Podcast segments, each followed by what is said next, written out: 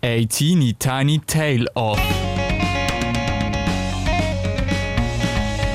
Emo. Desi, wenn ich an Emo denke, dann kommt mir so ein bisschen viel Eyeliner in Sinn und dazu noch schöne, lange Franseln, die so ins Gesicht hängen. Sehr viel so Gang-Vocals und ganz viel Brüllen in Sinn. Wie nah ist das eigentlich an der Realität? Es geht so weit weg. So Ende 90er, Anfangs 0er Jahr stimmt das Bild relativ gut. Einfach so äh, zum einen Part, zu, zu dem kommen wir dann aber später nochmal. Der Emo selber ist nämlich schon viel früher als das entstanden. Der Ursprung hat das Genre nämlich aus dem Hardcore-Punk.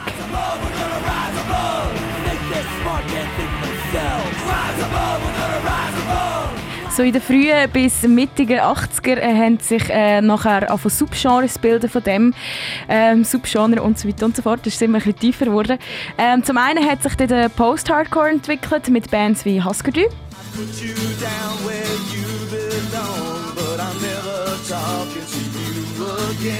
Zum anderen haben sich dann aber auch Straight Edge entwickelt, das Genre. Es hat sich so ein bisschen verbildet als mit Bands wie zum Beispiel Minor Threat.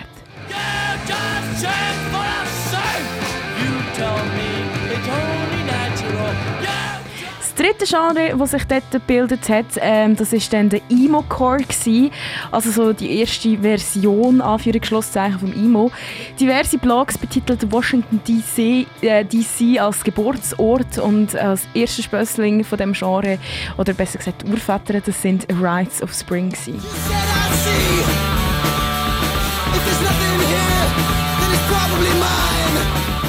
Sie selber sind aber nie wirklich hinter dem Begriff vom IMO gestanden. Ähm, der Guy Pitico... Ach, der Name. Picicotto, oder wie würdest du sagen? Picciotto. Picciotto. Ist eben wahrscheinlich italienisch, aber äh, ja. Picciotto hat nämlich, äh, ist übrigens der Sänger, hat nämlich im 2003 in einem Interview, wo er äh, auf Rides of Spring und äh, der Bezug auf Imo angesprochen worden ist, gesagt, er hätte Imo eigentlich nie als Musikgenre angesehen und irgendwie macht das Ganze auch keinen Sinn. Und ähm, da hat es noch das schöne Zitat gegeben. The reason I think it's so stupid is that what like the bad äh, The Bad Brains, eine andere Band, die er gespielt hat, weren't emotional what they were robots or something. It doesn't just make any sense to me. Also im Sinne von, tun andere Bands eigentlich keine Emotionen spielen. In dem Sinne macht das für ihn keinen Sinn. Und genau das hat er gefunden und darum haben sie sich nie mit dem können, äh, identifizieren und noch ein paar andere Fun Facts zu dieser Band. Ähm, die hat es genau zwei Jahre gegeben, nicht länger, vom 84 bis im 86. In dieser Zeit haben sie ein EP, ein Album rausgebracht. Äh, ein bisschen lebt aber die Band noch weiter. Der Guy Picciotto und der Brandon Canty ähm, sind nämlich im 87, also ein Jahr nach der Auflösung von Rides of Spring, zu Fugazi gegangen und sind heute noch dort dabei.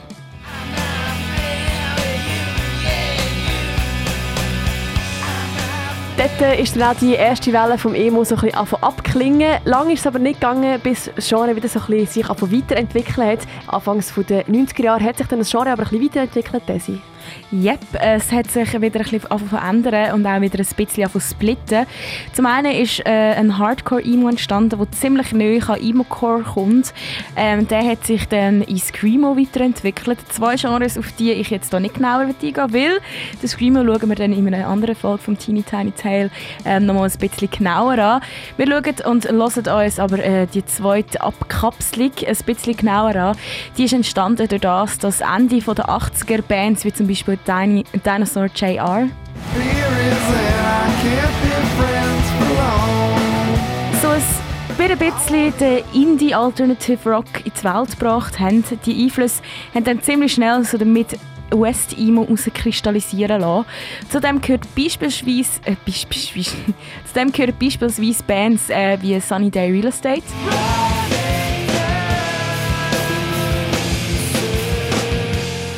Oder dann ein bisschen später auch noch zum Beispiel American Football.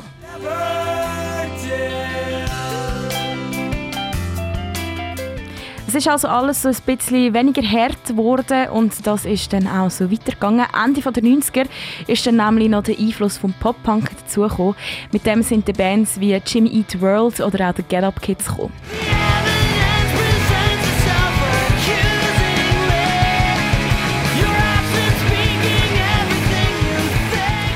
Zur gleichen Zeit hat äh, aber Post-Rock, wie, äh, wie zum Beispiel von Mogwai,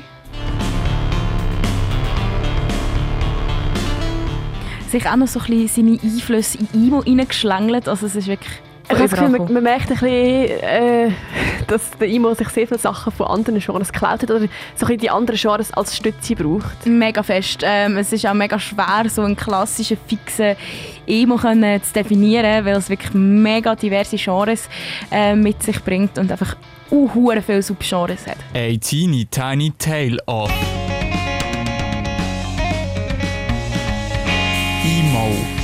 American Football, den wir gerade gehört haben, ist auch eine von der zweiten Welle Emo-Bands, wo die, oder wo die zweite Welle recht fest mitgestaltet hat.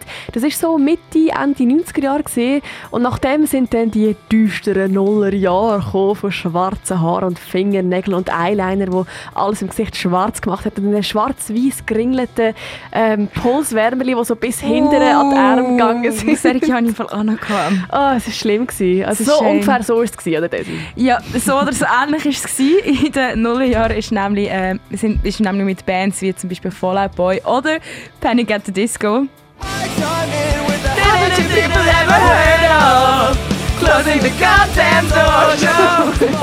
Kann den Song immer noch auswendig. Hey, ich auch, das ist schlimm. Oh, aber mit so Bands ähm, ist die Emo nachher, sagen wir mal, MTV-tauglich geworden.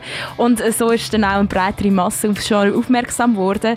Dann ist dann gleich darauf ab, eben auch äh, die Jugendkultur vom Emo entstanden. Die ist dann vor allem durch MySpace ziemlich weit verbreitet worden. Ähm, Klischees von dem Ganzen sind dann immer gewesen, dass alle sich ritzen, mega überemotional sind. Und dass vor allem, das ist, bin ich recht crazy, dass vor allem alle Männer ähm, aus der Emo-Szene doch eh alle schwul sind.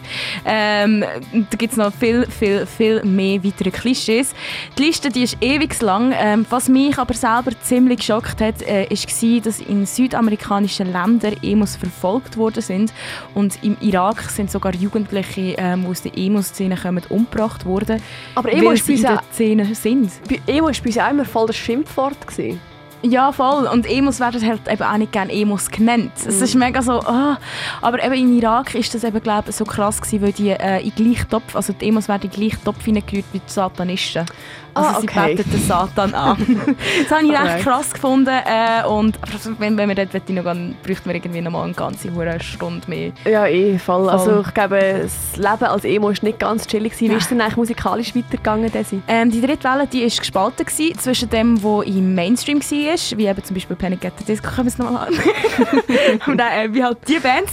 Ähm, und äh, zwischen der anderen Seite halt, ähm, zum anderen haben Bands gehört, ähm, wo wieder ein bisschen mehr Post-Hardcore-Einfluss hatten, wie zum Beispiel ähm, Taking Back Sunday oder auch Brand New.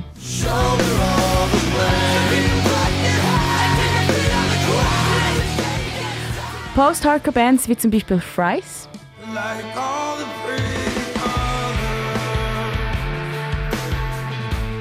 haben dann Ende der Nullerjahre immer noch ziemlich viele Emo-Bands beeinflusst gehabt. Dann so kurz vor dem Jahrzehntenwechsel hat es dann auch noch äh, den Marth Rock in seine Einflüsse können in Emo sprinkeln. Das zum Beispiel mit der Band Explosion in the Sky.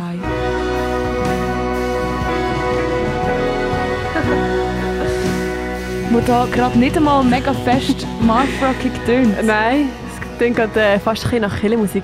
Äh, wir reden hier die ganze Zeit von Wellen. Erste Welle, zweite Welle, dritte Welle. Wie viele Wellen hat es eigentlich gegeben in IMO? Es sind so um die vier Wellen herum. Natürlich können die äh, auch immer wieder von Blog zu Blog oder von Person zu Person anders werden. Aber ich habe mich jetzt für mein Gewissen darauf geeinigt, dass wir vier Wellen vom IMO haben. Alright, finde ich gut. Äh, das heisst, wir haben noch eine Welle vor uns. Und zwar ist das die Welle, wo sich meine Werte Desi, die da gegenüber von mir hockt, ich habe schon ziemlich fest drinnen wohlfühlst. Yes, ganz fest. Die vierte und letzte Welle vom IMO ist äh, nämlich so ein bisschen das Revival. Für mich persönlich sind das äh, alles Bands ähm, und deren Songs, die bei mir im Herzen einfach so ein bisschen ein Blümchen aufgehen. Das kennst du daheim sicher auch, wenn ein Song los ist und du kannst wie einfach nicht nur zulassen, sondern irgendetwas packt dich und du musst irgendwie singen oder ja. dich bewegen oder irgendwie auch wenn es nur ein Fingertippen ist. Ja voll. Und die Songs machen ähm, dich einfach irgendwie so glücklich und so ah.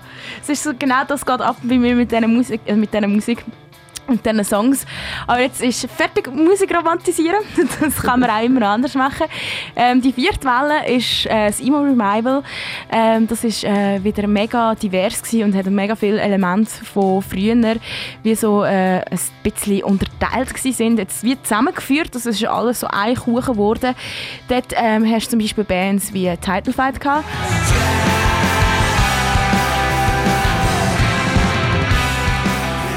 Sind dann eher so ein auf der härteren Schiene gefahren. Im Mittelding hast du eher so ein Bands gehabt, die sich ziemlich fest an Pop-Punk gelernt haben, wie zum Beispiel Tiger Jaws oder Joycey Manor. It's just a constant headache that not this time. Und so auf der leicht beseiteten Seite ähm, hast du Bands gehabt, die Songs gemacht haben, die wirklich einfach hättest können heulen dazu, wie zum Beispiel Hotelier.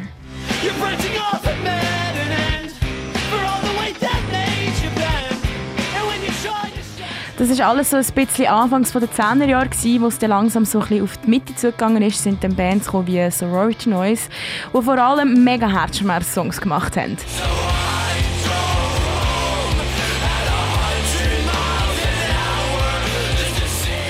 Oder die, die äh, so ein bisschen ähm, Aushängeschild gsi sind die Band, die so ein bisschen Aushängeschild war, ähm, in der Mitte von den 10er Jahren, die eigentlich ziemlich leichte Emo gemacht haben, das sind Modern Baseball.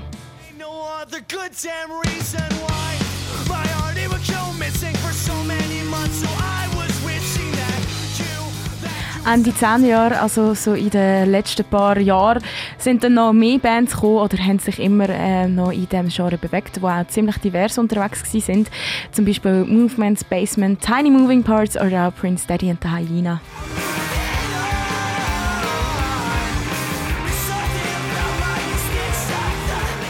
Abschließend kann man also sagen, Emo ist nicht unbedingt ein Genre für sich allein. Es ist vielmehr eine Mischung aus ganz vielen Genres zusammen, die einfach eins gemeinsam haben.